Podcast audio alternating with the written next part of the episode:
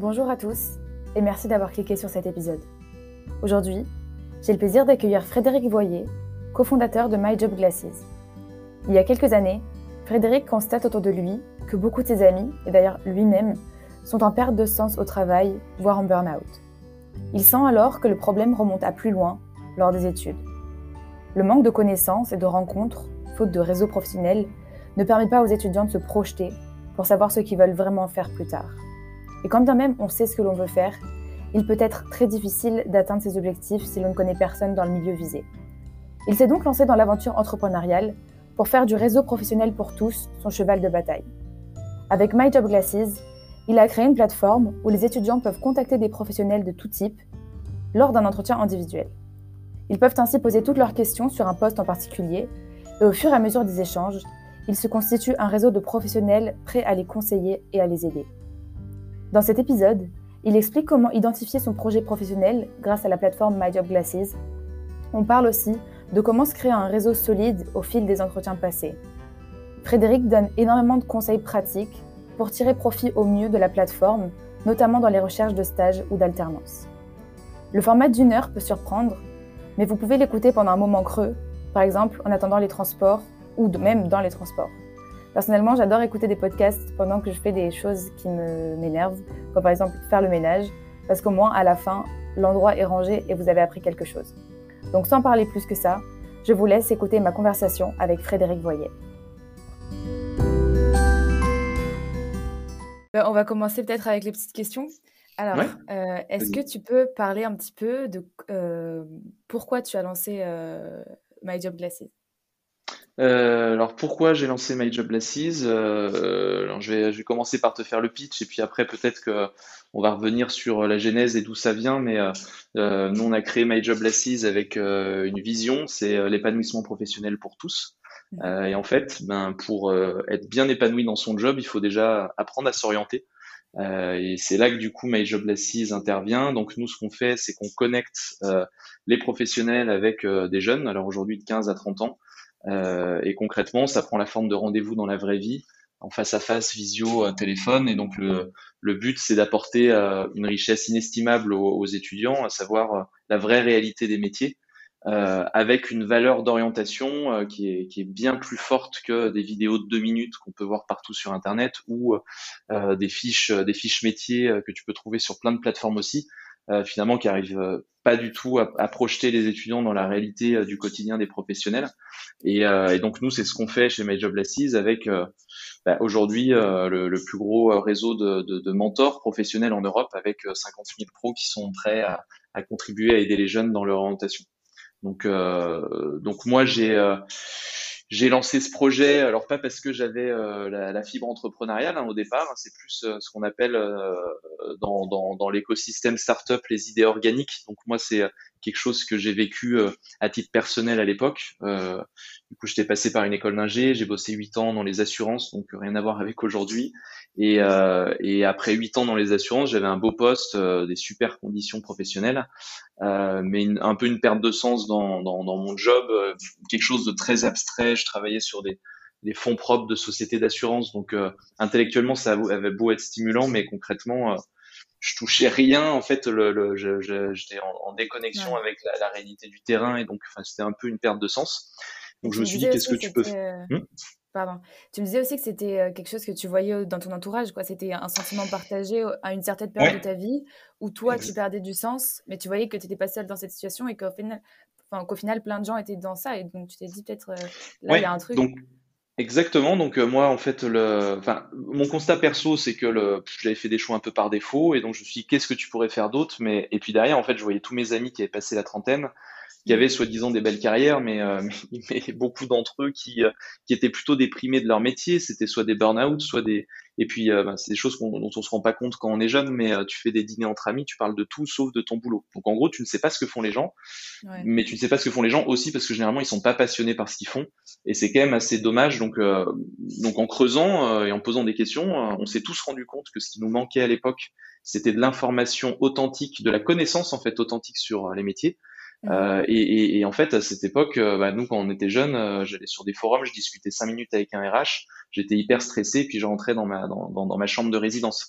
Et en fait, ben voilà, enfin le, la genèse, c'est aussi dû à des amis qui qui étaient pas forcément hyper bien dans leur poste et qui avaient manqué d'informations à l'époque pour se projeter sur la réalité des métiers. Donc ça, cette idée, elle a germé, c'est devenu une obsession, et puis après, ça ça ça, ça m'a permis de me lancer concrètement. Ok. Et est-ce que du coup, à la, sortie de l'école, tu as eu l'impression euh, que tu as cherché un petit peu le poste euh, solide, euh, qui payait bien? Est-ce que c'était plutôt ça ta préoccupation ou tu t'es dit... Est-ce qu'il y a un moment où tu t'es dit que tu t'es jamais vraiment intéressé à ce que tu voulais faire avec le recul que tu as maintenant? Euh, je pense que je m'y suis pas du tout suffisamment intéressé euh, parce que je me rendais pas compte de l'enjeu derrière et, euh, et euh, après c'est aussi le, ça dépend des, des parcours d'études. Mais donc euh, tu es un peu dans la même configuration que moi à l'époque mais ouais quand tu es dans une école d'ingénieur une école de commerce tu fais un choix plus pas par défaut mais tu vas choisir l'école que tu as, as, eu dans ton concours et puis tu te dis j'ai encore le temps de faire des choix. Sauf que le, le temps passe tu fais peut-être un un cursus, un trop commun, etc. Et à un moment, tu dois faire des choix. Donc moi, en fait, euh, j'ai jamais fait de choix par conviction. Hein. Donc honnêtement, première année centrale, euh, euh, j'avais quoi? J'étais inspiré par qui? Alors autour de moi, j'avais j'avais mon oncle qui était dans le BTP. Je me suis dit, ah, c'est cool de construire des ponts, donc pourquoi pas? Je me suis un peu intéressé à ça. et puis après, je suis, je suis passé sur autre chose. Je me suis dit, ah bah tiens, j'avais des cours de mécanique et donc euh, il y avait l'aérospatial, les avions. Euh, je me suis dit que ça avait l'air d'être assez passionnant et donc je commençais à regarder pour faire des doubles diplômes en Angleterre euh, autour de ça. Et en fait, le, le, je pense que le, alors moi, un élément de déclic après qui m'a amené sur le point de départ de, de ma vie pro, euh, c'est un moment quand j'ai voulu faire mon année de césure, je me suis dit, bah, qu'est-ce que tu pourrais faire? Alors tout le monde faisait des stages hyper classiques chez dans des grands groupes, etc., etc. Et j'ai jamais voulu être trop conventionnel. Donc en fait, euh, je me suis dit comment on fait un truc qui n'a rien à voir avec les autres? Et donc à l'époque, euh, j'ai vu passer une offre de stage pour être euh, en gros ce qu'on dirait aujourd'hui comme bras droit du CEO d'une startup, sauf qu'à l'époque, on n'appelait pas ça une startup, c'était une petite boîte qui créait des, des, galeries d'art contemporain. Et, et, et je trouvais ça hyper cool d'être bras droit et de faire un peu tout et plein de choses. Et en fait, pendant ce stage-là, euh, pendant ce stage-là, euh, en fait, euh, le, le, boss, qui était un ancien de mon école, m'a dit ah tu veux pas regarder faire des maths et, et regarder quelles sont les typologies d'artistes qui, qui, qui, qui qui se vendent bien pour qu'on essaye de répliquer ce modèle et puis aller chercher d'autres artistes qui plaisent en fait aux, aux, clients. Donc en fait j'ai fait un peu de mathématiques appliquées. Alors c'était vraiment des trucs avec des trois bouts de ficelle, hein, mais j'ai trouvé ça hyper intéressant. Ce qui a fait que ma deuxième expérience là-dessus, c'était de faire un stage un peu en économétrie, donc un peu euh, la branche statistique de l'économie euh, en Australie à Sydney. Donc, euh, donc je voulais à la fois mixer le côté aventure personnelle à l'étranger et puis continuer à creuser quand même le sujet maths. Euh, et puis ça m'a plutôt plu et donc en fait c'est un peu au hasard d'une expérience que j'avais pas choisi pour ça au départ dans les galeries d'art où je fais des maths et je me dis ah pourquoi pas. Euh, je fais un autre stage un peu dans l'équivalent d'EDF là-bas en, en, Australie euh, qui me plaît plutôt bien. Je me suis dit, ben voilà, tu as, un choix à faire entre six options euh, en dernière année d'école d'ingé. Ben voilà, postule pour mathématiques appliquées. Et puis en fait, après, je repoussais le vrai choix. Et en fait, en mathématiques appliquées à l'époque, euh, à savoir en 2007, puis il y a eu la crise des subprimes. Donc j'avais plein d'amis qui, en gros, 90% de la promo voulaient être trader et être sur dans une banque. Et moi, ça me donnait mais vraiment, vraiment pas envie euh, c'était, euh, j'étais anti ça et euh, je, je, me faisais suer à visiter toutes les salles de marché. Je me suis dit mm. encore une fois comment tu peux être pas conventionnel? Et on était deux dans la promo à connaître le métier d'actuaire, donc un métier un peu de maths, stats dans les assurances. Et, et du coup, je me suis dit plus, ben tiens, comment tu fais pas comme les autres, fais ça. Euh, et puis, bah, c'est ce que j'ai commencé à faire dans un groupe qui était KPMG à l'époque. Donc tu vois, de, par rapport à ta question, j'ai pas vraiment fait de choix par conviction. J'ai pas rencontré de professionnels qui faisaient ça. Juste fait par le hasard d'un stage, je me suis dit ah tiens, ça a l'air d'être intéressant. C'est là où je me suis spécialisé. Et puis euh, et puis et puis je me suis retrouvé sur ce job et, euh, qui était pas mal, mais euh, mais voilà, qui était. Enfin, j'avais jamais vraiment réfléchi à ce que j'avais envie de faire de ma vie. Donc ouais. je trouve ça super intéressant parce que ce que j'en retiens quand j'écoute ton témoignage, c'est que tu es toujours allé là où tu avais des opportunités, enfin, là où ton parcours t'a mené, tu as suivi les petites opportunités qui sont venues à toi. Mmh. Et c'était pas au départ, c'était pas du tout l'état d'esprit de dire ok j'ai une direction et je veux que mon parcours me mène à cet objectif là et, euh, en fait il y a pas mal d'étudiants qui sont dans ce cas là parce que un peu euh, bah, comme tu dis quand on est en école il y a beaucoup de gens qui se posent pas la question et bah, on profite de la vie d'étudiant, on se dit qu'on a le temps. Il y, y, a un peu un biais du moment présent, tu sais, où tu as les soirées, tu as toute la vie étudiante, tu es, très épanoui et très comblé dans, dans, ta vie actuelle, donc tu te poses pas trop la question de dire bah, qu'est-ce que je vais faire dans 4-5 ans, quoi. Ben, en fait, je suis totalement d'accord. Alors moi, c'est comme ça que ça s'est passé. Je pense que c'est on veut mettre euh, des méga parcours, des, méga projets professionnels dans la tête des étudiants, etc. C'est quelque chose d'hyper compliqué. Et en fait, la manière dont je vois les choses, c'est un peu le. En fait, il y a, une sorte de biais temporel euh, qui, est assez similaire. Il y a eu plein d'études. Alors, quand, on faisait des formations dans les écoles, souvent je disais ça aux étudiants sur le fait de s'intéresser à sa vie pro à son mm. parcours en fait d'orientation alors que tu es étudiant et qu'effectivement tu as peut-être un peu la flemme et tu dis je peux attendre, je peux attendre, sauf que c'est un processus long. Il y a plein de choses, tu vois, sur les réseaux sociaux ou autres, bah tac, en deux clics, tu as fait un test, tu as fait un truc et en fait tu as déjà des résultats. Sauf que la vie de l'orientation et, et, se créer un parcours épanouissant professionnellement, c'est quelque chose qui demande du temps. Et en fait, le truc, le, le, le, vrai parallèle qu'on peut faire, euh, c'est par exemple le parallèle avec la, souvent, enfin il y a eu des études qui ont montré ça, c'est le parallèle avec la retraite il y a eu des études aux États-Unis qui montraient que euh, si tu euh, en fait, tu demandais aux, jeunes, ils ont demandé aux jeunes euh, combien ils seraient prêts à mettre de côté pour leur retraite. Quand tu es jeune et que tu as, 50 ans devant toi avant la retraite, en gros, si tu fais juste ça, tu vois, tu mets juste ce, témoignage dans la, dans, entre les mains des jeunes, bah en fait, souvent ils se sont rendus compte que les, ils en avaient rien à faire, ils, ils avaient pas du tout envie d'épargner et, et, si tu veux, ben en fait, le niveau d'épargne était hyper faible quand tu les projetais sur une temporalité de, 30, 40, 50 ans. Et ils ont fait un test assez intéressant. Alors, je sais plus si l'appli existe toujours, mais tu as une appli qui te permet de, je crois que ça s'appelait Face App, qui te permet de déformer les visages. Donc, en gros, tu te prends en photo et tu peux devenir la personne que tu seras à 60 ans. Donc, c'est assez flippant et, euh, de se voir comme ça. Et en fait, ils ont posé la même question aux gens après les avoir projetés dans un futur où ils seraient eux-mêmes plus tard, bah, du coup, à la retraite. Et là, ben, magie, euh, le taux d'épargne projeté, euh, ben, il monte en flèche, je sais plus, x2, x3. Ce qui mm. veut dire que du coup, d'arriver à projeter les étudiants dans cette temporalité, leur faire faire un bond en avant sur qu'est-ce que sera leur métier demain, etc., ça, ça, ça, a un vrai impact en fait sur leurs actions, euh, sur leurs actions à court terme d'aujourd'hui. Donc moi, c'est le parallèle que je fais avec le fait de faire du réseau.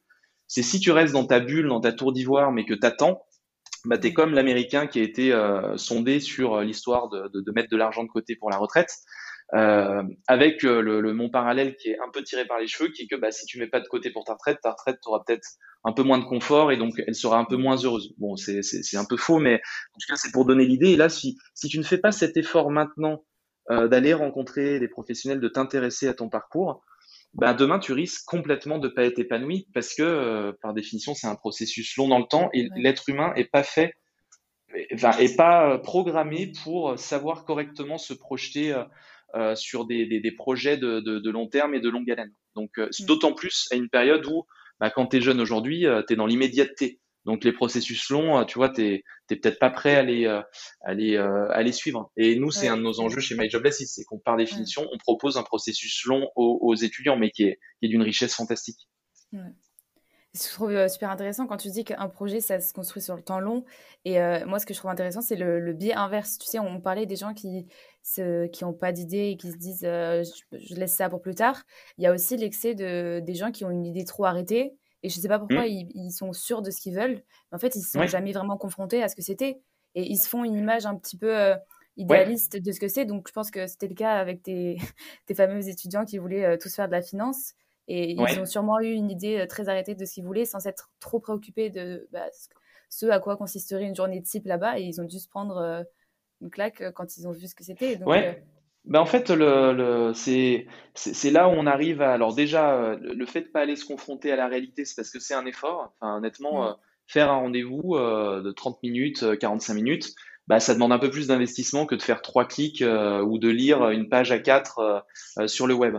Donc, donc concrètement, ouais, par flemme, en fait, tu vas pas le faire. Et effectivement, moi, ceux qui étaient en finance et qui qui étaient sûrs de vouloir faire ça, c'était pas parce qu'ils étaient sûrs, parce qu'ils avaient rencontré des gens qui le faisaient, c'est parce qu'en fait, ils réduisaient euh, leur sorte de leur sorte de schéma professionnel, ils se réduisaient à quelques variables, et en l'occurrence, moi, pour ceux de ma promo, euh, la variable quand tu as envie d'être trader, c'est clairement l'argent. Donc en fait, ils réduisaient le mmh. métier à ça.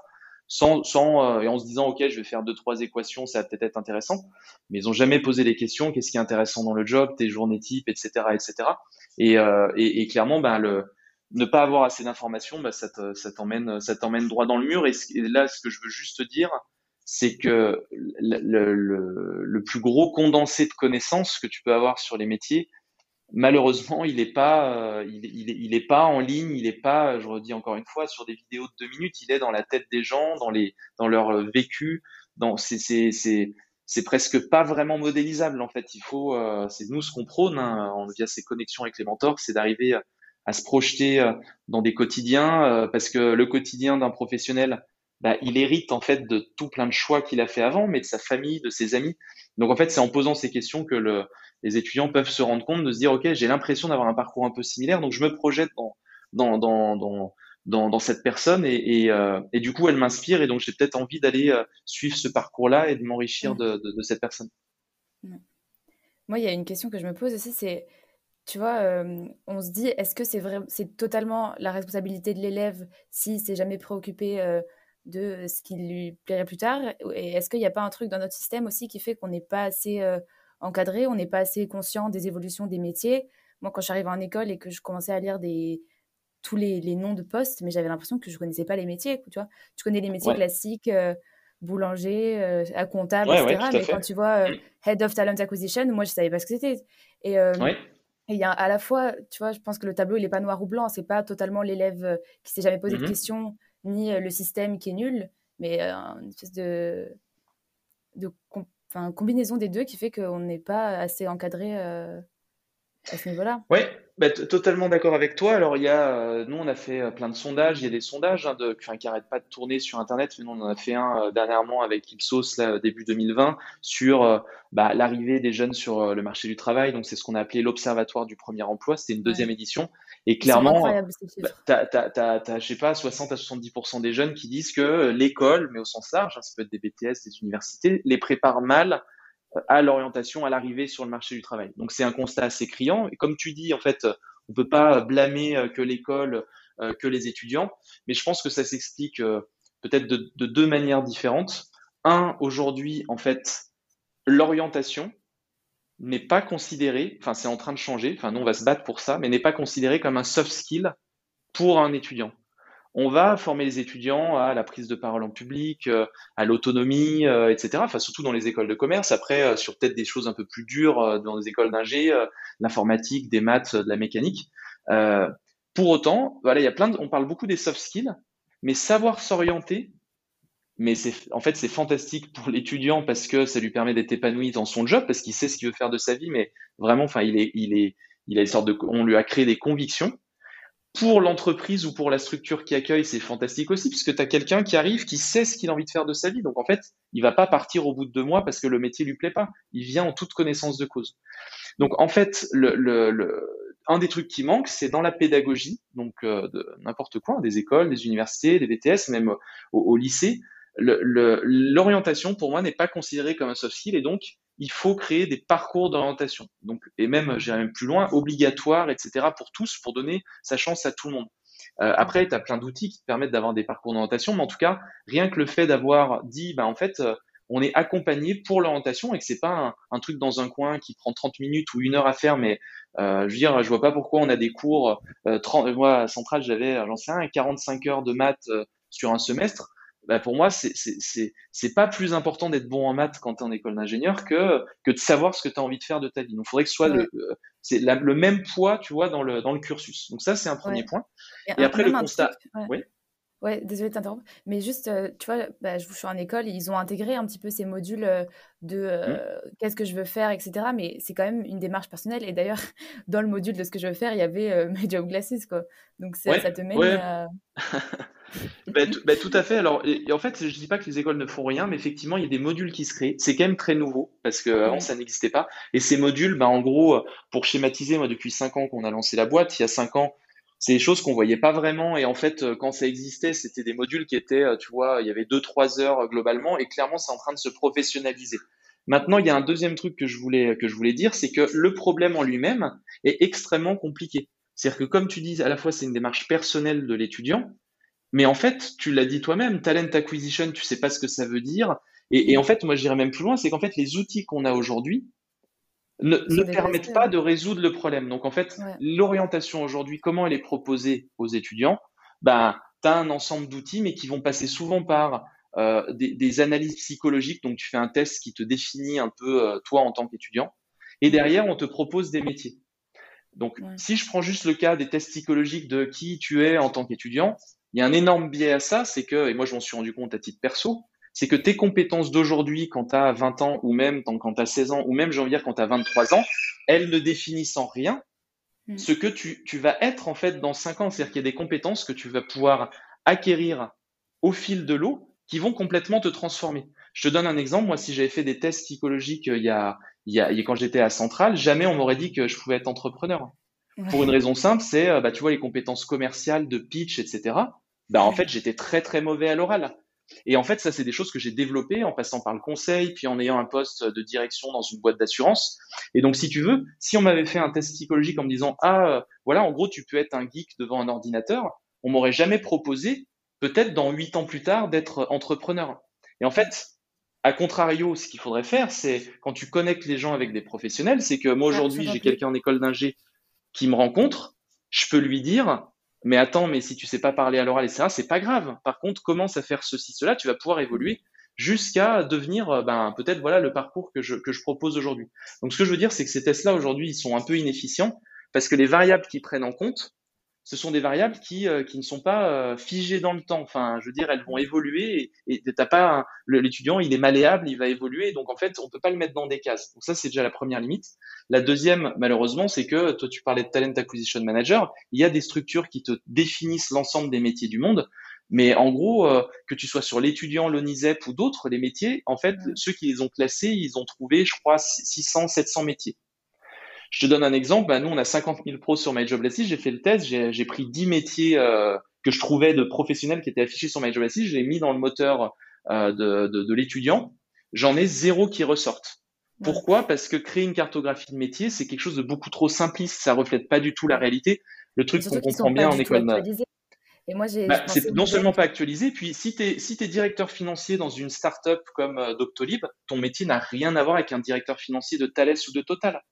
Et donc, en fait, on a le, schéma aujourd'hui qui passe par avoir des cartographies de métiers, etc., que tu mets en face de compétences pour avoir ce job, il est, en fait, c'est absurde de faire ça. Et donc, nous, c'est là où on dit ne passons pas par des cartographies de métiers, etc., mais connectons directement les jeunes avec les, euh, les professionnels qui exercent ces métiers pour que ben, finalement, tu vois, ils se fassent leur idée sur ben, CFO dans une startup, c'est pas la même chose que CFO ailleurs, et qu'ils arrivent à comprendre cette complexité mais sans artifice.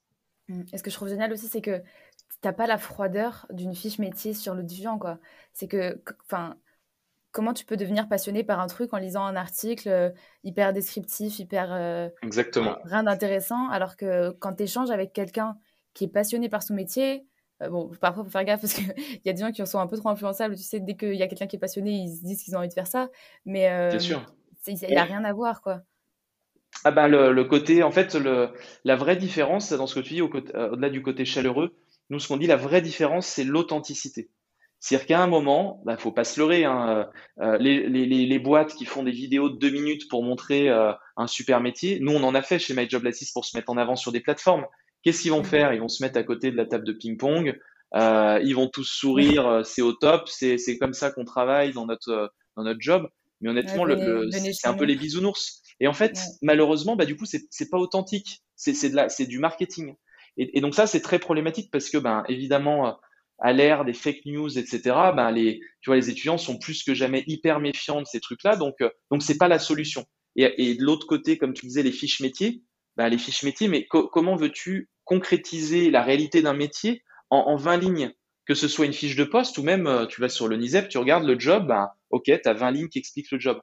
Mais je mm. pense que les, gens, ils pourraient écrire des bouquins, tu vois, sur leur métier. Et chaque bouquin serait différent parce que le même métier exercé dans deux boîtes différentes, il n'a rien à voir. Clair. Et, donc, effectivement, l'authenticité, c'est vraiment la clé. Et aujourd'hui, c'est ce qui manque. Il n'y a pas d'authenticité dans, le quotidien, euh, dans le quotidien des gens. Et nous, c'est ce qu'on cherche à apporter. Mm. Alors, si tu veux bien, on va rentrer un peu plus dans le, dans le concret avec euh, comment ça fonctionne l'outil. Donc déjà, euh, est-ce que euh, tous les métiers sont représentés Est-ce qu'il y a tous les domaines d'activité, etc. Ou est-ce que c'est plutôt orienté études sup, cadre supérieur, etc. Alors, on a, on a un panel d'activités qui est hyper large. Donc, comme je te disais, il y a 50 000 pros. On est représenté dans tous les secteurs. après, clairement, on a une population qui représente notre modèle de développement. C'est-à-dire qu'au début, on s'est plus focalisé sur des, milieux qu'on connaissait bien avec Émilie pour faire de la génération, enfin Émilie euh, Korchak est mon associé, euh, pour générer de la croissance, ben, en fait, c'était des professionnels qui étaient euh, passés par des écoles de commerce, des écoles d'ingénieurs, des universités. Donc, disons que tous ces métiers que tu peux faire bah, quand tu sors d'une école comme la tienne, Julia, bah, du coup, clairement, ils, clairement, ils sont représentés. Maintenant, euh, en fait, on s'est, on a grossi, on s'est ouvert en termes de population. On est, on est allé maintenant sur des étudiants qui sont euh, plus sur des modèles de techniciens, des, parcours BTS en IUT. Euh, et là, on a même ouvert plus largement, tu vois, aux, 15-30 ans en janvier, avec derrière bah, aussi des populations qui sont plus sur des CAP, BEP. Donc ça, ça veut dire que aujourd'hui, tu as un panel ultra large mais euh, par exemple, dans la médecine, on n'est pas encore hyper bien représenté parce que c'est pas encore trop le, le modèle de développement qu'on a adopté, mais qui est en train d'arriver en 2021. Donc oui, tu dois trouver quelques médecins euh, euh, sur la plateforme, mais ou du, du, personnel médical, mais pas encore énormément. Pareil, on a eu une grosse campagne JC de Co dernièrement. On cherchait des, des, des, professionnels qui sortaient un peu du lot. Ben, on s'est rendu compte, par exemple, tu vois qu'il y avait une artiste peintre. Je crois qu'il y a quelques artistes sur la plateforme, des mmh. designers, etc., mais ils sont pas en nombre. Si par exemple tu cherches le métier de de, chef de projet digital, tu vois, dans une boîte du luxe, mais là, tu en as des en as des dizaines et voire des centaines. Euh, donc, disons qu'on est euh, le, panel de, de, métiers est hyper large que, et de juniors à des gens qui sont des directeurs de boîtes et des membres de Comex. Euh, par contre, en termes de diversité de métiers, on va aller plus prochainement sur des métiers de l'artisanat, des métiers manuels. En gros, la vraie, la vraie représentativité des métiers sur le marché. Et il y a combien de profils euh, actuellement sur My Job Glasses de pro? Aujourd'hui, il y en a 50 000. Ouais, c'est incroyable. Donc ça, ça prouve bien que, peu importe ce qu'on a envie de faire, ce qui nous attire, on peut trouver notre bonheur euh, sur. Euh, ouais, bah, en fait, comme je te disais, en fait, tu peux effectivement trouver ton bonheur. En fait, ben, nous, on, se revendique aujourd'hui comme étant le réseau pro facile pour tous les jeunes. Et donc, ça veut dire qu'en fait, on a la communauté de mentors la plus, euh, la plus vaste en Europe. Donc, tu vois, 50 000, c'est énorme. Il y a plein d'autres initiatives un peu plus locales ou associatives, euh, notamment en France, qui existent. Mais, mais au maximum, euh, tu vois, ils ont 2 3 000 professionnels. Et ça, c'est pour ceux qui sont juste derrière. Après, tu en as d'autres. Bah voilà, il y a 200, 300 pros. Ce qu'on avait comme contrainte au départ. C'est-à-dire que le 1er mars 2016, quand c'était le go live de la plateforme, bah, il y avait, je crois, 200, 210 euh, professionnels. Donc le pool, tu vois, il était hyper petit. Euh, il y avait tout le lot de contraintes qu'il y avait derrière, mais aujourd'hui, clairement, euh, tu, peux trouver à peu près qui tu veux. Et oui, alors il y a peut-être le pro hyper pointu du secteur de tes rêves avec le métier de tes rêves, où il y en a peut-être que deux ou trois, qui va peut-être être booké. Il faudra attendre un mois, mais généralement, tu peux trouver ton bonheur facilement. Et j'en profite, donc j'ai peut-être dit le mot réseau, donc je vais sauter sur l'occasion pour parler du fait que, en fait, My Job Glasses, c'est vraiment un double objectif. C'est à la fois, d'un côté, tu identifies ton projet en parlant avec des gens, et à la fois, tu te construis un réseau en communiquant et en étant en contact avec des gens qui sont exactement dans le milieu où tu as envie de travailler, et même dans l'entreprise où tu as envie de travailler. ça, c'est incroyable quand même. Ouais, alors exactement, il y a cette double, euh, ce double enjeu pour. Euh, en fait, on, euh, des fois, c'est vrai que c'est pas forcément bien perçu, enfin, correctement, pas correctement perçu par les étudiants, mais effectivement, la démarche première, rencontrer des professionnels, c'est être inspiré, connaître le vrai quotidien des métiers sous un format authentique. Donc, ça, enfin, voilà, c'est ce qu'on s'est dit. Maintenant, le fait de rencontrer euh, 5, 10, 20 professionnels, bah en fait, euh, au-delà de connaître ce qu'ils font, tu connais des nouvelles personnes. Et, et connaître des personnes, alors c'est mieux se connaître soi-même, enfin ça c'est euh, peut-être un, plutôt un principe philosophique, mais en tout état de cause, c'est des personnes que tu as dans ton réseau. Et quand tu es étudiant, bah, ton réseau professionnel, euh, c'est la bulle, quoi. Tu, tu, ne connais personne. Et donc, en fait, et on, et on se rend pas compte de la puissance, la puissance, en fait, d'avoir un réseau professionnel qu'il faut savoir entretenir euh, parce qu'à la fin, en fait, euh, c'est des gens sur qui tu vas pouvoir te reposer dans la durée, etc. Donc, c'est vraiment aussi une autre richesse qu'on offre aux étudiants, c'est la constitution d'un réseau. Euh, ceux qui savent exactement ce qu'ils ont envie de faire de leur vie, mais de manière très concrète, parce qu'ils ont eu une démarche hyper approfondie depuis leur lycée, etc., mmh. bah, utiliser la plateforme, c'est hyper pertinent aussi parce que se créer un réseau dans l'écosystème dans lequel ils vont graviter, ça va leur permettre ce qu'on dit nous dans, les écoles. Hein, demain, tu es face à une difficulté sur une mission que te donne ton manager bah, tu recontactes euh, deux, trois personnes dans ton réseau que tu as rencontrées alors, par ailleurs ou par My Job euh, qui ont peut-être 5, 10 ans d'expérience, bah, ils vont t'aider, ils vont te, dire, mais moi, à ta place, je ferais ceci, cela.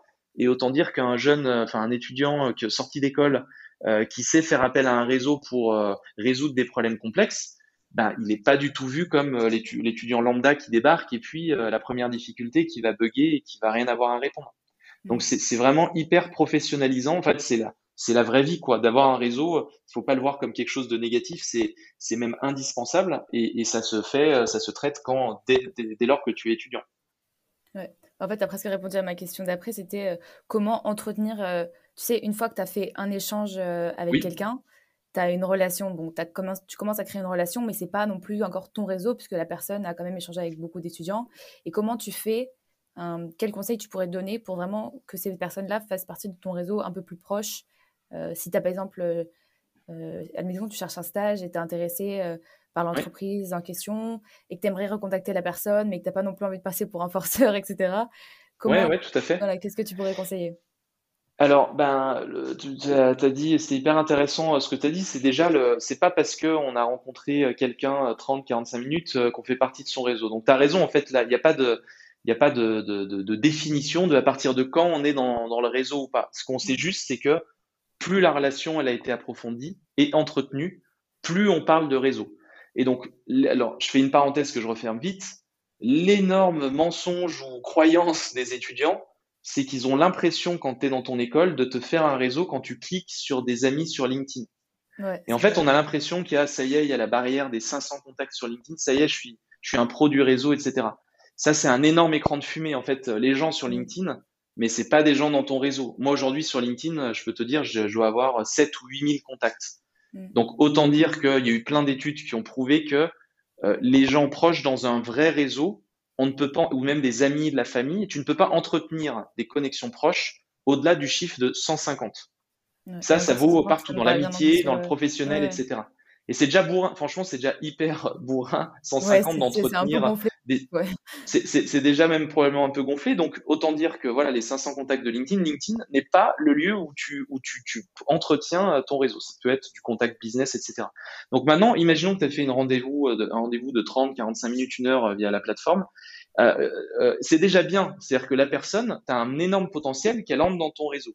Par contre, ce qu'on dit tout le temps, c'est si tu n'en fais rien, c'est-à-dire si tu l'as juste rencontré et que tu n'entretiens pas cette relation, en fait, la valeur réseau, elle va vraiment diminuer dans le temps. Donc, euh, dit autrement, tu donnes pas de news ou tu ne recontactes pas au bout d'un an euh, bah, je sais pas, ça a peut-être diminué cette valeur de 50%. Au bout de trois ans, la personne, elle t'a complètement oublié, euh, t'en fais limite plus partie.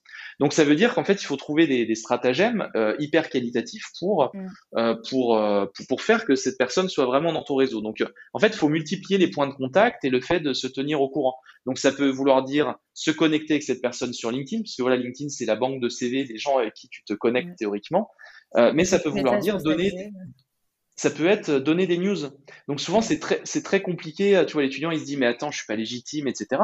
Mais je t'assure, mais en tant que professionnel, quand tu as un étudiant qui est en première année d'école ou euh, j'en sais rien, quel que soit son cursus, qui six mois plus tard ou pour le nouvel an, tu vois, pour les, les, les, bons vœux, etc. T'envoie un message en disant ben voilà. Frédéric, on s'est vu il y a neuf mois. moi, cette année, elle a été rythmée par ceci, cela. Et donc, bah, je voulais vous remercier pour ce, ce rendez-vous parce que voilà, ça m'a permis de tatati tatata. Euh, je voulais vous remercier, mais autant te dire que je ne reçois jamais ça. Donc en fait, et, alors que j'adorerais. Euh, donc c'est dire qu'en fait, les, ça c'est des petits tuyaux, c'est hyper simple. Je veux dire, à l'échelle d'une année, tu vas pas rencontrer plus que, ça va être difficile de rencontrer plus de, tu vois, 20 personnes. Et faire ça sur 20 personnes, honnêtement, ça va prendre quoi? Ça va prendre une heure, une heure et demie de ton temps. Mais la puissance de ton réseau, elle a fait x10. Parce que le fait d'avoir donné des news, etc., ça va te permettre, peut-être dans un an et demi, si tu as besoin de la personne, de lui repasser un coup de fil. Alors que si tu l'avais pas tenu au courant, passer un coup de fil, c'est hyper hasardeux, elle va déjà peut-être moins se souvenir de toi. Donc en gros déjà, il faut garder, euh, garder le contact. Après, ta question c'est, en fait, si on veut garder le contact dans une optique de rejoindre, trouver un stage, etc., euh, en fait, il faut, il faut être élégant, mais il faut, aussi ne, ne, pas hésiter à oser. C'est-à-dire que la personne, si tu l'as si tu l'as rencontrée, tu donnes des news en disant, ben voilà, moi aujourd'hui, je suis en processus de recherche d'une alternance et de stage j'ai à peu près défini mon projet. Euh, d'ailleurs, le projet, ça peut être, bah, j'ai pu me rendre compte qu'en fait, c'est le secteur dans lequel vous, vous êtes. J'en sais rien, c'est le luxe qui est vraiment fait pour moi. J'ai aussi rencontré des pros de ceci, cela, de, de Van Cleef Arpels, de L'Oréal. Et donc voilà, c'est vraiment mon dada. C'est ce métier en particulier parce que j'ai aussi vu des gens qui ont fait du commerce, etc. Mais en gros, c'est le, c'est ce métier de marketing, machin, qui m'intéresse. Du coup, est-ce que vous, est-ce que euh, vous, savez s'il y a des opportunités aujourd'hui dans votre entreprise ou euh, ben, dans votre réseau euh, qui, pourraient être, qui pourraient être intéressantes, des gens qui pourraient être intéressés par mon profil? Et en fait, c'est très différent par rapport au fait de dire bonjour, on s'est vu il y a trois mois, est-ce que vous cherchez des stagiaires? Et ça, malheureusement, mais c'est les wordings de, tous les étudiants. Mm. Les, les, pros qui se font contacter sur LinkedIn, comme c'est pas une démarche qualitative comme sur, comme sur MyJobAssist, mais ils se, ils se prennent plein de messages étudiants. Bonjour, euh, vous êtes ancien de machin, est-ce que vous cherchez des stagiaires? Mais là, tu as envie de cliquer et de mettre dans tes archives directement. Donc, en fait, du coup, savoir être élégant, c'est donner des, news, expliquer, tu vois, de manière qualitative comment la rencontre que tu as eue avec cette personne a construit ton projet. Tu donnes des infos. Et après, il faut être quand même assez factuel. C'est, ben voilà, moi aujourd'hui, je suis dans un process de recherche de, euh, est-ce que vous sauriez m'aider? Le réseau, les gens sont prêts à aider. Donc en fait, mm. on a peur souvent de tendre des perches, etc. Mais autant dire que les étudiants qui osent faire ça euh, via la plateforme et a posteriori, mais il y a des étudiants, euh, je pense qu'ils n'imaginent pas, mais nous, dans, sur, sur 10, 15 rencontres faites sur, euh, via la plateforme, on leur a proposé 5, 6, 7 stages ou alternances. Et ils nous disent, mais c'est incroyable, j'ai postulé sur des job boards, j'ai envoyé des, des centaines de candidatures, vraiment, je me suis donné, etc. Zéro entretien. Et là, en faisant du réseau, tu vois le ratio, tu fais 15, 20 rendez-vous, euh, on te propose des tonnes de fois un stage, une alternance. Pourquoi Parce que c'est le marché, le marché caché de l'emploi, il est là, c'est le réseau, c'est c'est pas les job boards, le vrai marché euh, du, du travail, il se passe ici. Récemment, il y avait le forum entreprise de mon école et j'ai entendu mmh. donc euh, les personnes qui ça regardé qui disaient bah voilà, j'ai déposé 150 candidatures pour 5 entretiens, qui étaient qui étaient choqués mmh. quoi. On te vend, on te vend un réseau, on te vend ouais, il y a des forums entreprises, on vous facilite les liens, etc. Mais en fait, euh, tu galères quand même, quoi. Ah ben ça c'est euh, clair, c'est clair que tu euh, c'est clair que tu galères et en fait tu as beau être dans je ne sais quelle école etc. Le, problème aujourd'hui en fait pour les étudiants c'est c'est en fait on est à l'ère du, du quantitatif. Donc tu vois on parle tout le monde parle du big data de machin mais en fait qu'est-ce qui se passe? C'est que c'est qu'on est à une ère où il a jamais été aussi simple de postuler.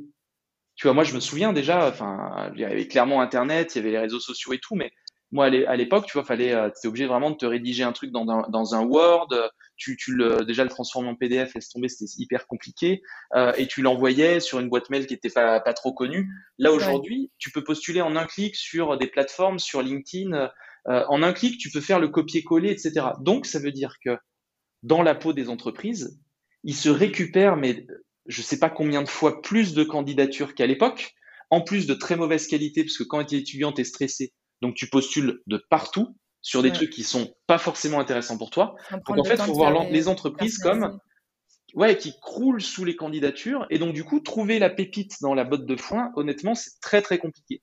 Alors que quand tu es dans une démarche réseau, c'est une démarche qui n'est pas quantitative mais qualitative. Et en fait, c'est la, la, donnée, tu vois, l'interaction, elle est mais 100 euh, 000 fois plus importante. C'est pas un mail envoyé avec une pauvre lettre de motif qui a été copié-collé. C'est 45 minutes de rendez-vous. Donc 45 minutes de cerveau et de d'empathie de, d'un professionnel face à toi.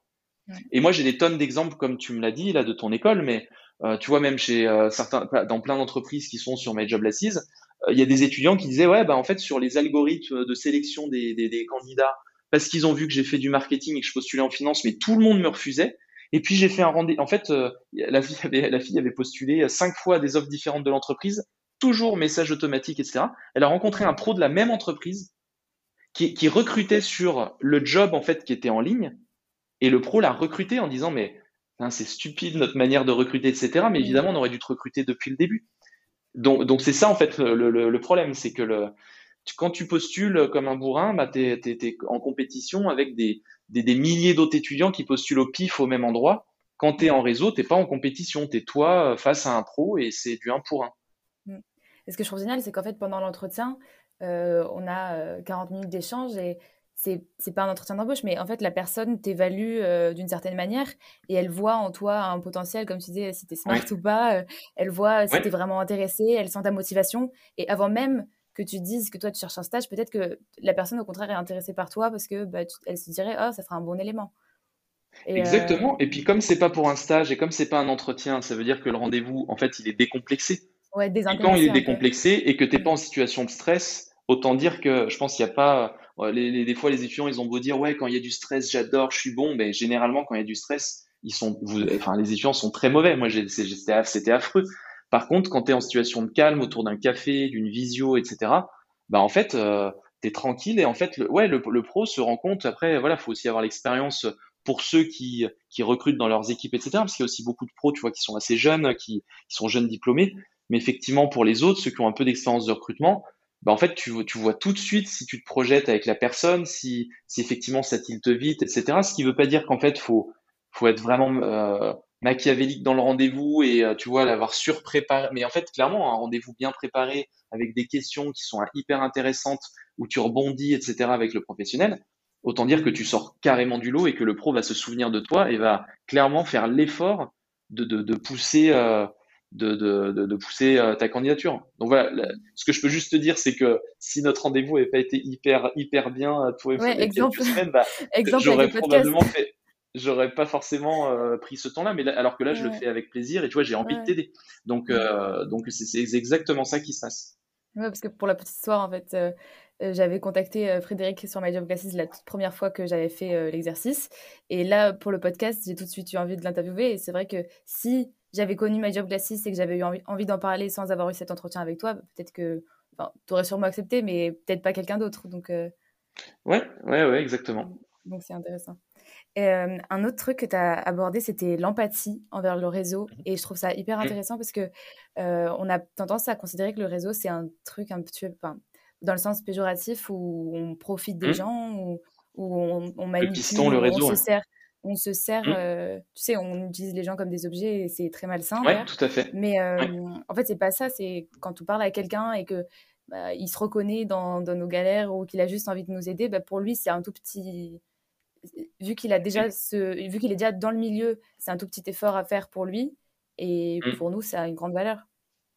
Bah, en fait, le... je suis totalement d'accord avec toi. Et moi, d'ailleurs, à l'époque, hein, quand j'étais en école d'ingé, euh, le réseau, pour moi, le, Alors d'ailleurs à Centrale à l'époque, tu vois, on parlait beaucoup du piston parce que c'était c'était un peu euh, les pistons, c'était je crois les anciens de l'école.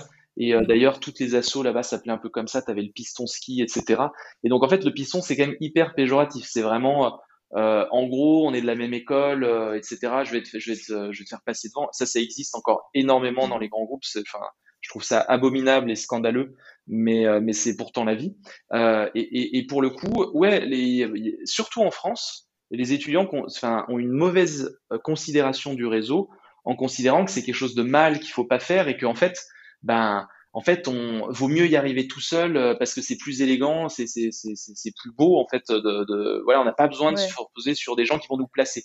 Mais en fait, non, quand le réseau c'est hyper vertueux, le réseau, c'est pas machiavélique, c'est euh, rencontrer des gens, entretenir, entretenir des relations, euh, sans forcément voir quelque chose derrière. Et donc, c'est ce qui est hyper important quand tu lis des bouquins sur le réseau. Il y a des spécialistes euh, en la matière qui te diraient il faut jamais envisager le réseau comme quelque chose, tu vois, d'hyper réfléchi et justement de machiavélique. C'est-à-dire que le réseau, c'est tu donnes, tu donnes, tu donnes, et en fait, les gens, ils vont donner en retour.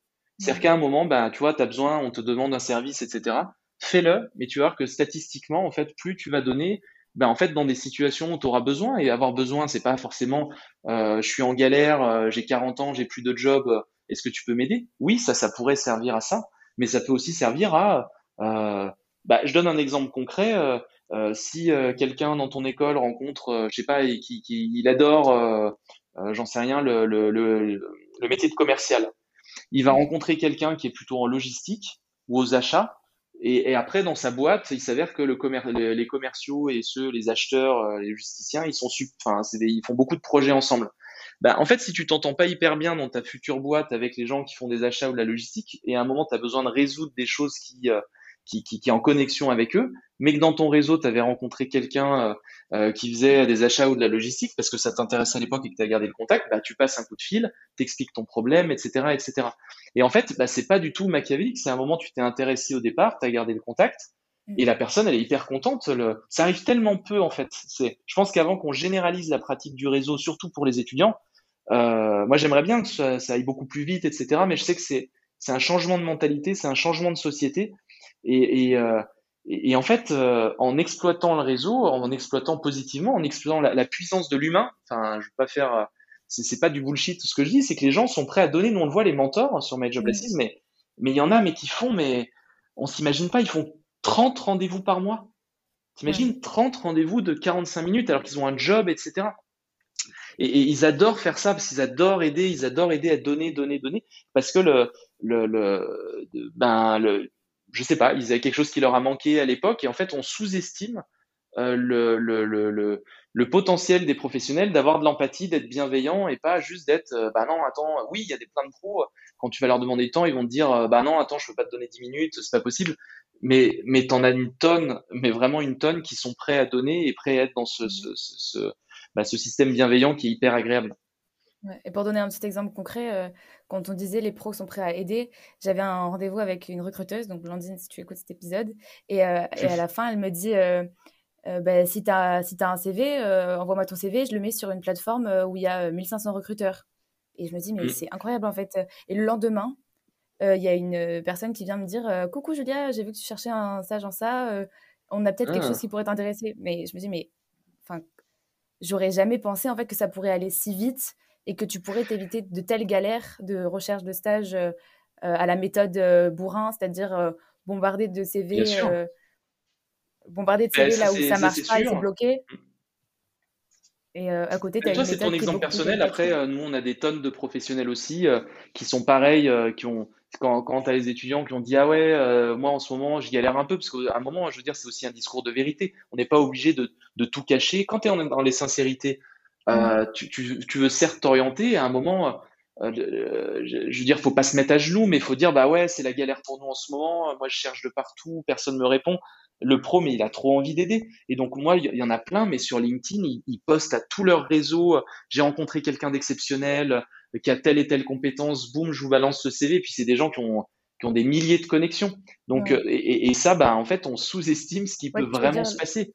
Le pro qui, qui publie le CV du, de l'étudiant à tout son réseau en disant il recherche un stage en, euh, en sales, euh, je sais pas quoi, pour dans trois mois. Je, en fait, je recommande l'étudiant. C'est-à-dire, ils disent ouvertement j'ai pu évaluer, j'ai pu, je considère que ce profil est exceptionnel et donc il mérite vraiment votre attention. Mais une recommandation de professionnel, euh, quand tu es étudiant, tu te rends pas compte, mais euh, parce que moi j'ai recruté beaucoup de personnes alors chez My Job mais avant. Quand tu as face à toi le RH qui te dit bah voilà en fait j'ai euh, j'ai eu 200 candidats, j'ai présélectionné, il y en a 10, euh, voilà maintenant vous sélectionnez qui? Entre ça et à côté de ça un ami à toi qui te dit attends là j'ai dégoté une perle, j'ai il y a quelqu'un qui cherche un stage, je te le recommande bah, il n'y a pas photo. Moi, je vais pas me faire suer à faire passer 20 000 entretiens de recrutement sur des sélections de CV euh, qui, ont plein de biais. Je vais aller directement sur la recommandation. Et donc ça, c'est ça, c'est la puissance du réseau. Quand tu te fais recommander par quelqu'un qui a de l'expérience, autant dire que ton le côté sexy de ta candidature, il a fait x10. Mmh. parce que tu as, été totalement naturel en fait pendant 30 minutes et donc on te juge pas sur euh, ce que tu essayes de vendre, mais sur qui tu es réellement. quoi. Exactement. Et alors, euh, le nombre de fois où quand tu fais ton entretien et puis tu te dis mince, j'ai complètement foiré et puis en fait, euh, j'étais pas moi-même parce que honnêtement, enfin sur les jobs après, t'es pas stressé comme en entretien. C'est d'ailleurs le biais de l'exercice, hein, c'est que t'es jamais vraiment toi-même. Non seulement t'es surpréparé, t'as posé des questions à des gens, c'est quoi les questions qu'on va me poser, donc t'es prêt à répondre. Et puis des fois, bah tu as préparé tes réponses comme t'as envie qu'on les entende. Sauf que quand tu fais ça, tu es en train de te mettre dans une cage qui peut-être pas, c'est pas du tout ton métier en fait. Tu es en train de rentrer dans une cage et de fermer la porte. non, en étant toi-même, tu vois, ben, tu, tu vas au, tu, par le miroir des professionnels que tu vas rencontrer. Après, si le pro il te propose un stage euh, sur un métier où en fait tu t'es dit non, mais attends, c'est vraiment pas fait pour moi, faut pas accepter. Mm. Mais, euh, mais ouais, en étant soi-même, on a... faut pas accepter tout n'importe quoi aussi. Et en fait, un truc qu'on n'a pas évoqué. Ah, non, non, non. Ouais, ouais, ça, ça. C'est qu'il y a des gens. J'ai beaucoup entendu cette truc, cette phrase tu prends ce que tu as ou tu sais, tu prends ce stage et je comprends totalement parce que j'imagine que ça va être très bah difficile, surtout quand tu n'as pas les bons outils, etc. Mais tu vois, quand je vois des gens qui disent je cherche, ouais, je cherche un bah, stage, parfois je vois juste je cherche un stage et aucune, aucun domaine. Je me dis, mais ça veut dire que tu es, prêt à prendre n'importe quoi? Enfin, tu, À quel point tu t'es pas posé la question? Enfin... Ben en fait, c'est un peu un dilemme de prisonnier. Enfin, tu vois, le... si on te propose à un moment un stage et que tu sais qu'il te reste deux mois avant euh, la deadline, etc., ben à un moment, tu te dis, est-ce que je continue? Est-ce que je continue ma recherche ou est-ce que j'arrête là et je prends? Et mm. ça, ça arrive tout le temps. Hein. Même après, quand tu changes de job, tu te dis, ben voilà, est-ce que j'attends d'avoir d'autres propositions qui sont peut-être mieux ou est-ce que je prends? Ce qu'il faut juste avoir en tête, c'est que il n'y a rien de plus puissant que, enfin, si on, là, on a beaucoup parlé euh, derrière l'orientation, euh, les jobs, mais il n'y a rien de plus puissant que le réseau. Donc, en fait, c'est vraiment le truc où, quand tu postules à des job boards, le ratio, ça va peut-être être un entretien pour, tu vois, 100, en, 100 endroits où tu as postulé. Sur le réseau, enfin, si, si, euh, si tu fais des rendez-vous sympas, que tu, que tu n'en fais pas que deux ou trois, que tu en fasses beaucoup plus, bah en fait, si tu plantes des graines de partout, et en fait, il y a plein d'arbres qui vont pousser. Donc le ratio, il est mais, mais, mais démentiellement plus élevé. C'est, c'est le ratio que je te donnais. Ben, moi, je connais des tas d'étudiants qui ont fait, qui ont fait 15, 20 rendez-vous, mais on leur a proposé au moins 6 stages. 6 stages ou des alternances. Donc, euh, donc je pense que le, jeu en vaut la chandelle. Hein. Plutôt que de passer 10 heures à faire des CV et à postuler de partout, euh, vaut mieux investir 10 euh, heures sur 10 rendez-vous pour, pour avoir le choix à la fin. Parce que euh, malgré la situation d'aujourd'hui, euh, les stages et les alternances, ils existent. Il hein. faut juste aller les chercher, comprendre. Et puis, quand tu vas rencontrer quelqu'un qui a peut-être pas de stage et d'opportunité dans sa boîte, il va dire non, mais attends, alors c'est peut-être pas via My Jobless meilleur. Non, mais moi j'ai un ami euh, dans telle boîte, mais il galère à trouver. Toi, tu crois que ça pourrait t'intéresser Tu fais un autre rendez-vous réseau, etc., etc. Et boum, en fait, ça, ça, ça, ça arrive. Il faut juste être actif et c'est une démarche un peu long terme. Et du coup, j'aimerais bien qu'on parle du bénéfice aussi pour les mentors, parce qu'on a commencé à en parler mmh. euh, du fait que c'est extrêmement gratifiant, etc. Donc, est-ce que tu peux nous parler un petit peu de ça et de quel retour tu as en fait des gens qui ont euh, partagé leur expérience? Euh, ben, En fait, nous, les mentors, le, le, ce qu'ils vont chercher, c'est ça paraît incroyable quand tu es étudiant, mais ça donne du sens à ton job. C'est-à-dire qu'il y, y, y, a une forme où faut avoir conscience que quand tu es plus euh, expérimenté, je t'expliquais, moi, mes amis, euh, c'est encore le cas aujourd'hui, hein, tu fais le dîner entre amis, tu parles des gamins, tu parles des projets de vacances, enfin, quand on pourra reprendre des vacances, etc. Tu ne parles pas de ton métier parce que, euh, voilà. Donc, en fait, ça veut dire que ton métier, tu n'en parles à personne. Mais c'est-à-dire que demain, tu verras, et puis tes amis, tu projette-toi dans 7 ans, à, demander à tes parents euh, qu'est-ce que je... explique-moi mon job. Bah, tu vas voir comme tu vas déprimer parce que tes parents ne sauront pas expliquer ce que tu fais dans ta vie. Et en fait, en gros, le métier, c'est un moment où on n'en parle jamais vraiment, sauf à ses collègues, etc. Mais il y a un côté un peu déprimant. Là, tu as un étudiant qui est hyper intéressé par ce que tu fais, qui a préparé des questions et qui te pose ces questions. Donc toi, ça t'alimente, tu vois, en tant que professionnel, ça te valorise. Et en fait, il y a une sorte d'effet miroir, euh, et c'est pas du tout péjoratif ce que je veux dire, mais l'étudiant joue un rôle un peu, tu vois, de, de, psy même pour le pro. Le pro, en parlant de son métier, il se rend compte, nous, on a des mentors qui nous disent, mais c'est incroyable avec ces heures de rendez-vous, j'ai repris goût à mon métier, je me suis rendu compte de la, en fait, que j'étais fier de ce que j'avais fait, tu vois, et de mon mmh. parcours, parce qu'on m'a questionné sur mes choix et pourquoi. Donc en fait, tu viens remettre un peu de rationnel derrière, et tu as des gens qui s'intéressent à ce que tu fais. Bah, je peux t'assurer que surtout en la période, ça fait énormément de bien. Et donc c'est pour ça que la démarche elle est aussi euh, euh, gagnant-gagnant parce que ben, en fait en, en, multipliant ces rendez-vous c'est comme si multiplier un peu les séances de psy. En fait ça les rebooste dans leur quotidien.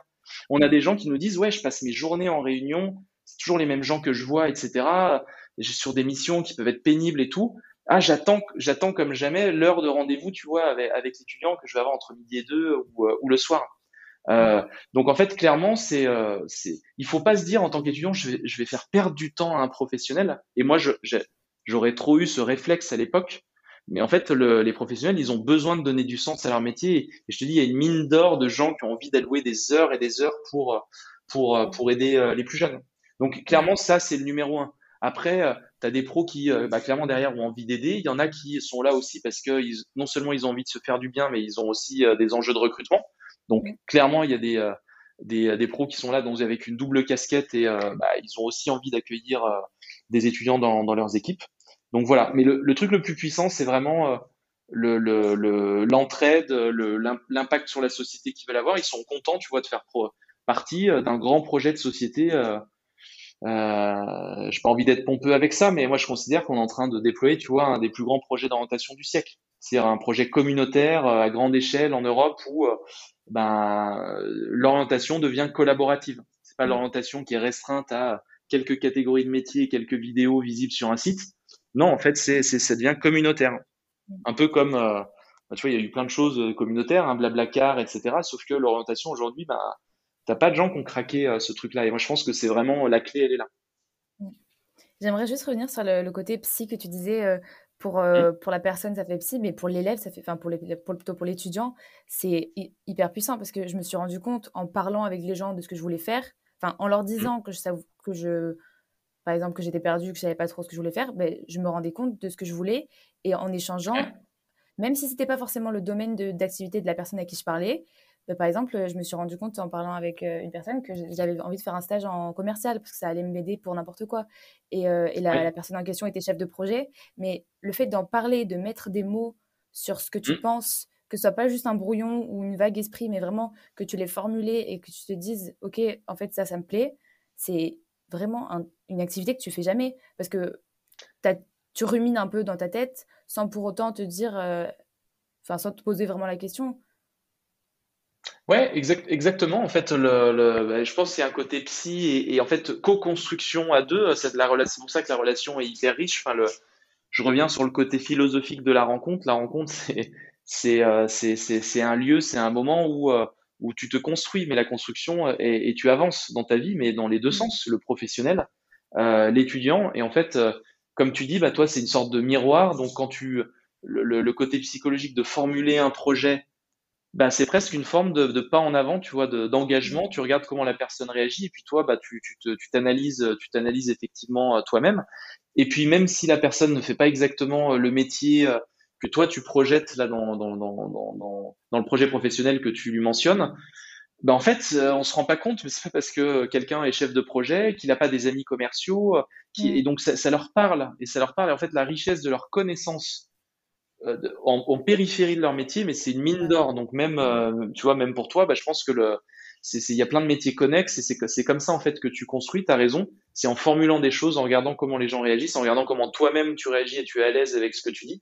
Euh, après, c'est une démarche déjà assez, assez, poussée. Le, euh, et, je, et, je, pense qu'il faut, euh, pour, aboutir à formuler ce type de projet de manière suffisamment à l'aise, il faut quand même multiplier les rendez-vous parce qu'au début, c'est quand même très compliqué. Là, tu vois, tu projettes un rendez-vous type qui est, qui est hyper riche et je pense que tu peux atteindre peut-être après 10, 15 rendez-vous. Alors toi, c'est peut-être arrivé plus vite, mais généralement, les étudiants, tu vois, sur leur premier rendez-vous, bah, déjà, ils suivent leur liste de questions euh, ils en sont pas à formuler un, un projet pro. C'est déjà, ben, c'est quoi votre quotidien, etc., etc. Mais si tu dépasses ce, ce, cadre un peu formel et que tu vas sur une vraie rencontre, une vraie rencontre, c'est quelque chose qui t'a un, un, fil rouge et puis, euh, mais tu gravites autour, quoi. Ben c'est, c'est, là que les projets naissent. Est-ce que tu aurais peut-être une dernière, euh, un dernier conseil ou une chose que tu aimerais que les gens qui écoutent cet épisode retiennent?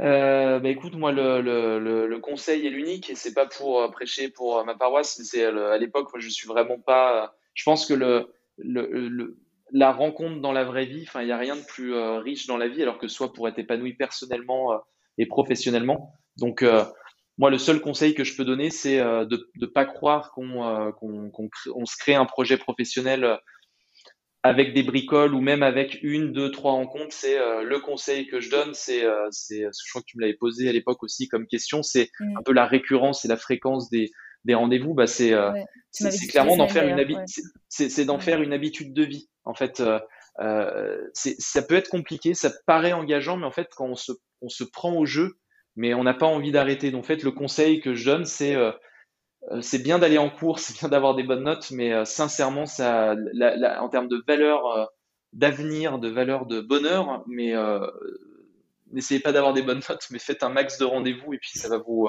ça va révéler vos vocations. C'est plutôt ce que je dirais. Ben, je te remercie beaucoup pour cet entretien. C'était très intéressant et j'espère vraiment que ça pourra déjà encourager les gens à s'investir sur cette plateforme, à la fois les étudiants et les mentors, parce que ça a beaucoup à, il y a énormément à apprendre en fait de ces échanges-là et, j'espère aussi que ça leur apportera de la valeur pour les conseils et du temps pour les recherches de stage entre autres. Bah, écoute, j'espère aussi fortement. Et puis, et puis c'était aussi très sympa de, de pouvoir cet échange avec toi. Donc, c'est une prolongation du premier rendez-vous réseau et hein, c'était un, format original que j'ai bien apprécié. C'était top. Mais merci beaucoup en tout cas. Ok, bah super.